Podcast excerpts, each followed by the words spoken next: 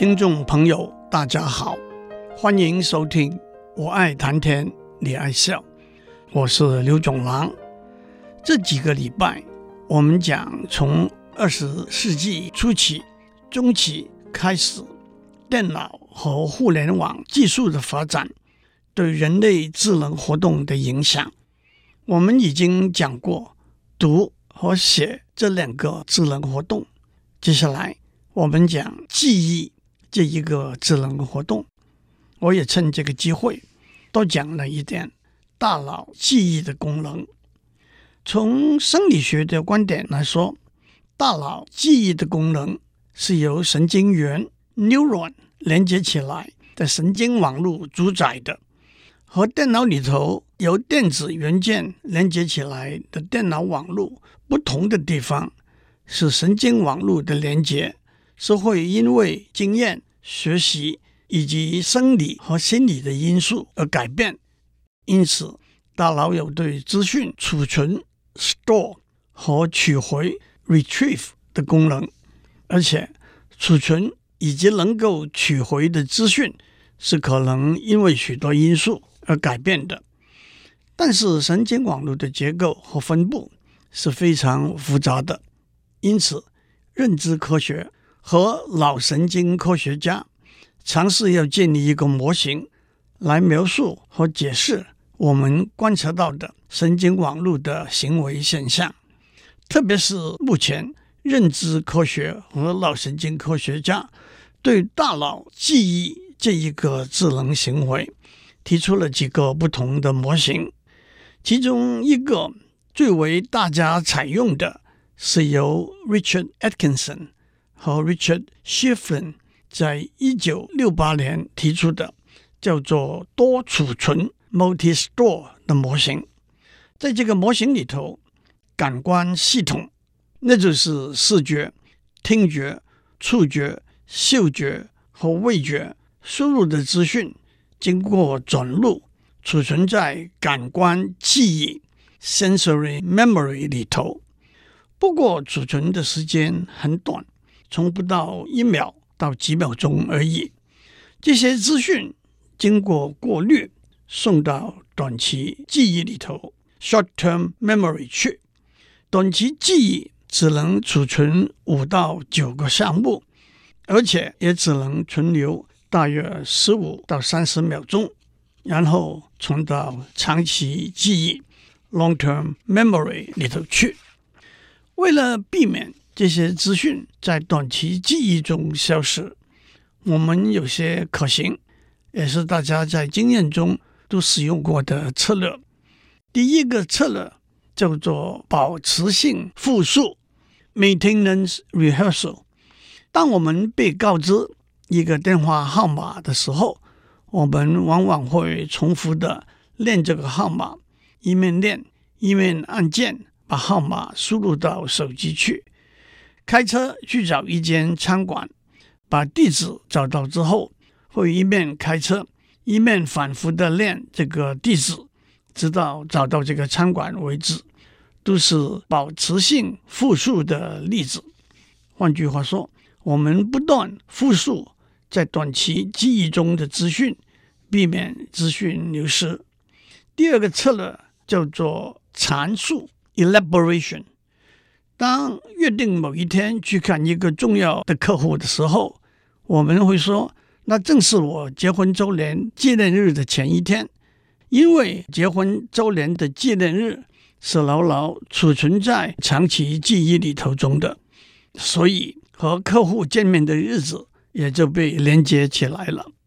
当认识一个新的朋友的时候，他的名字叫做何大金。我会用“大惊小怪”这个词，把他的名字连接起来，都是使用阐述这个策略的例子。换句话说，我们把新的资讯和已知的在长期记忆中的资讯连接起来，避免这些新的资讯的流失。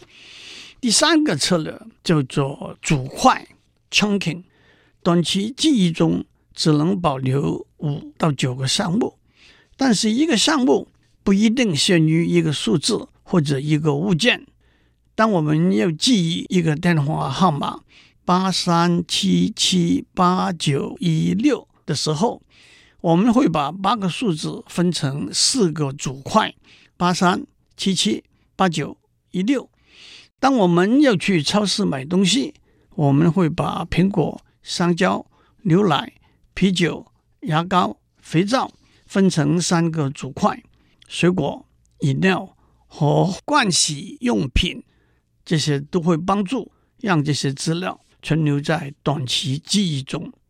第四个策略叫做加料，把要记忆的事物加上颜色、图片或者形状来帮助记忆。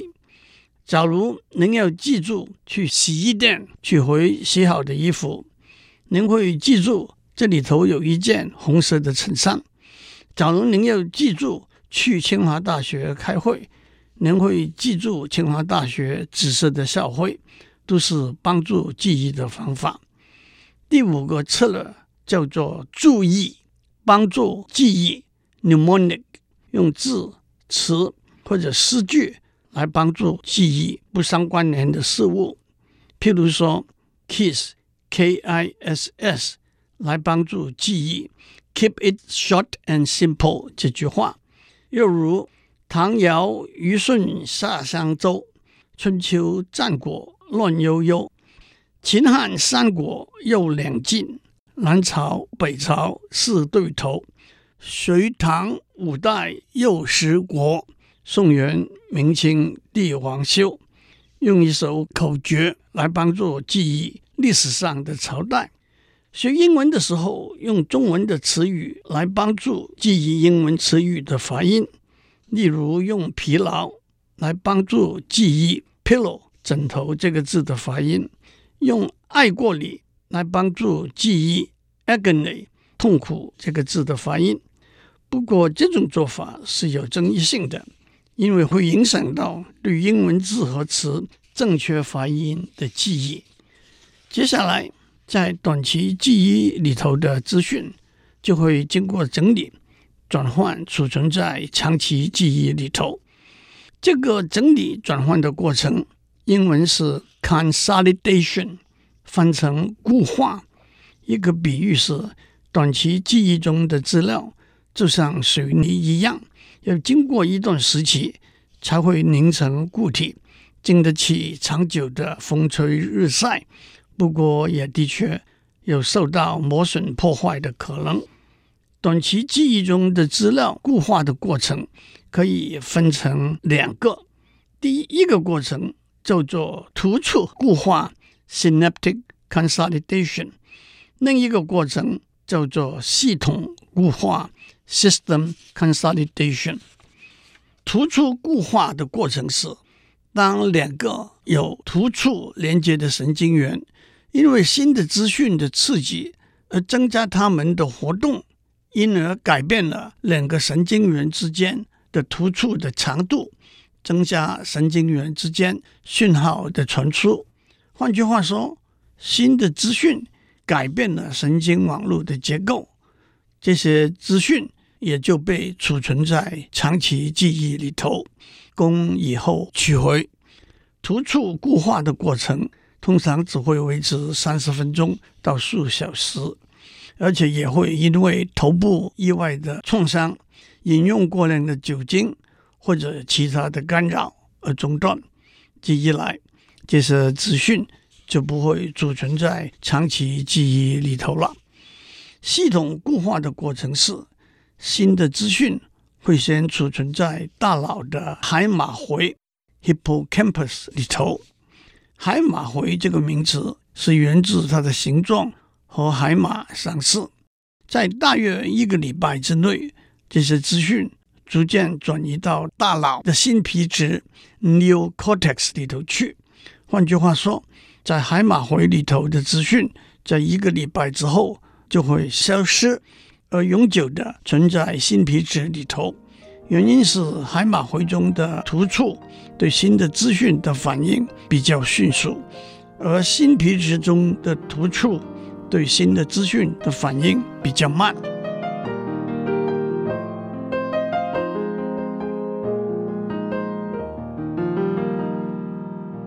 我们在上面讲到记忆这一个智能活动的一个模型，在这个叫做多储存 （multi-store） 的模型里头，资讯从感官记忆传到短期记忆，再传到长期记忆里头去。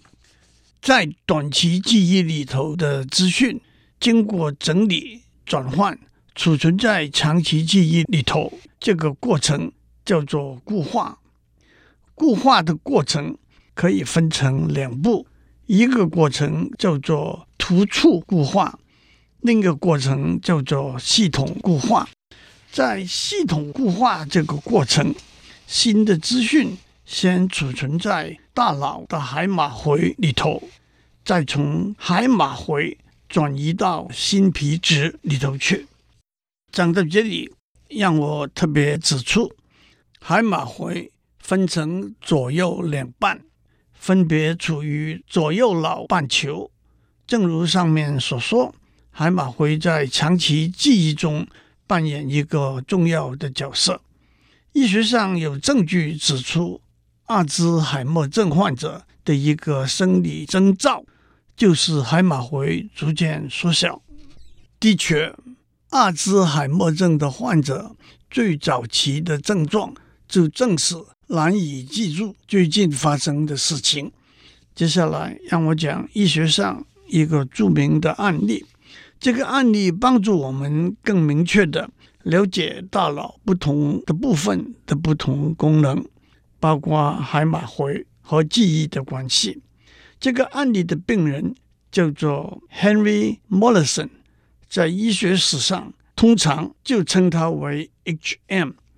H.M. 七岁的时候，在一次脚踏车意外事故中受伤之后，就一直断断续续的有癫痫发作的事故。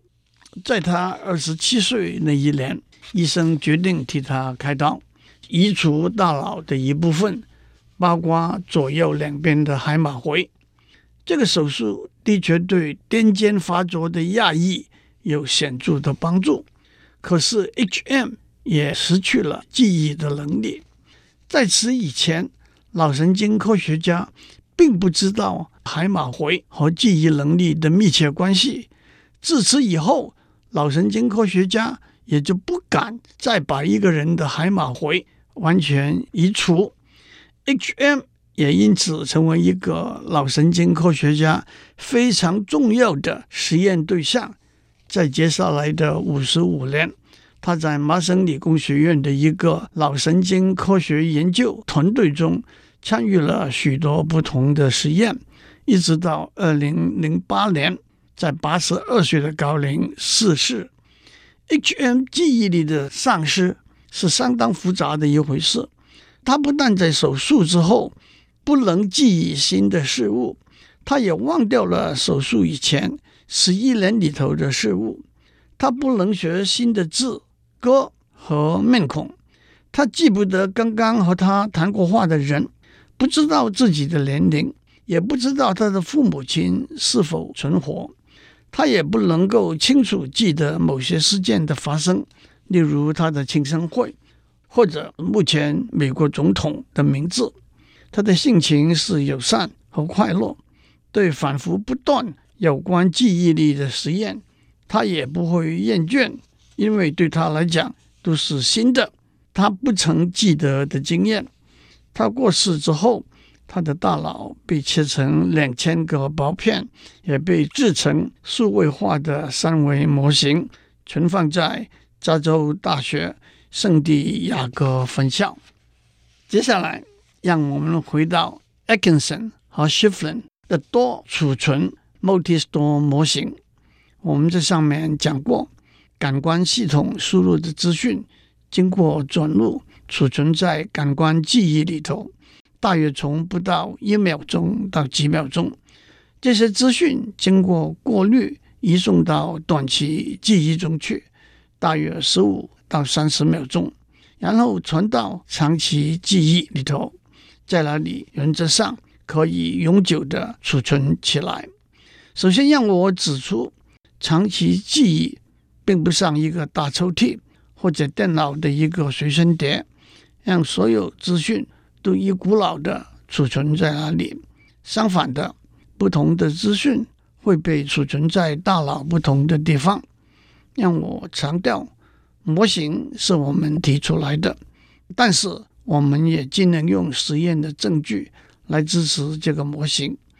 长期记忆分成两块，一块叫做外显记忆 （explicit memory），储存在哪里的是能够清楚地知道，或者可以用语言方式来表达的资讯，也是需要费力来记忆的资讯，例如数学公式、历史事件发生的年月等等。实验指出，这些资讯。存在颞皮质里头，长期记忆的另外一块叫做内隐记忆 （implicit memory），储存在哪里的是不能用语言来表达的资讯，往往是自动不需要刻意记忆的资讯。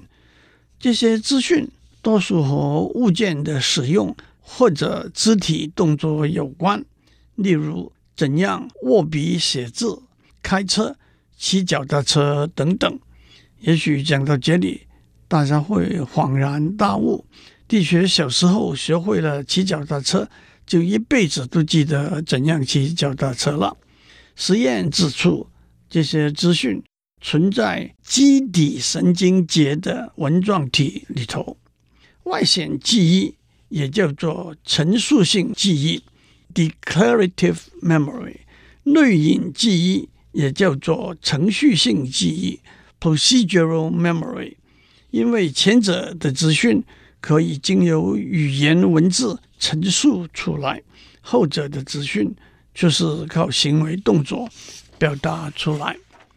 的确，认知科学家有许多实验的证据支持外显记忆和内隐记忆是长期记忆不同的两部分。一个最明显的例子。是一个失忆症的患者，不能记得许多个人的生活历史，却依然会记得怎样使用刀叉来吃饭和开车、骑脚踏车。让我再详细的多讲一点。外显记忆通常分成两部分，一一部分是情节记忆 （episodic memory），那是一个事件的资讯的记忆。例如昨天晚餐吃了什么东西，高中毕业典礼上的情景等等，情节记忆往往靠相关的资讯串起来。例如昨天晚餐吃了什么东西，和昨天晚餐是爸爸的庆生会这一回事串起来。高中毕业典礼上的情境和遇到一个当年班上的朋友这一回事串起来。实验的结果指出。长者情节记忆的能力不如年轻人，这也是我们在日常生活中常常体验到的经验。第二部分是语言记忆 （semantic memory），那是事实、观念、文字等资讯的记忆。例如，一个英文单字怎么拼，一个英文单字的意思等。语言记忆往往是独立。而不能靠相关的资讯串起来的。某些语言记忆的能力，例如观念、常识和对事情宏观的看法等，不会随着年龄而衰退，甚至会随着年龄而增加。最后，让我做一个总结：大脑是一个神奇而又神秘的器官。远在几千年以前，我们已经外在的。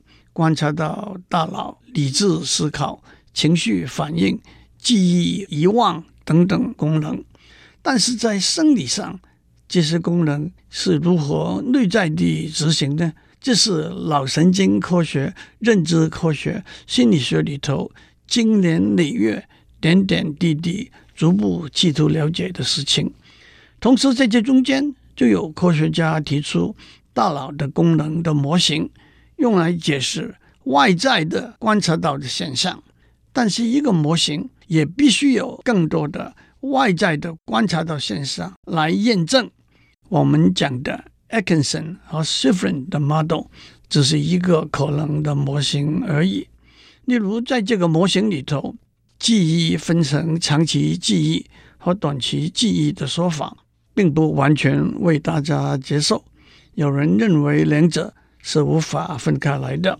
举一个来说，我们台湾鼎鼎有名的认知科学家曾志朗院士，在一九七三年的一篇论文就指出，有些实验结果并不和短期记忆跟长期记忆是分开来的模型相吻合。相信大家也听过一句顺口溜说：“人老了要记得记不住，要忘的忘不了。”例如，新的朋友的电话号码，下周和别人吃饭的约会，想要学唱一首歌都不容易记得住。可是几十年以前失恋、失败、失业的经历，却一直萦回不去。虽然不必一一做心理认知的分析，也不正是和短期记忆和长期记忆有关吗？祝您有个平安的一天。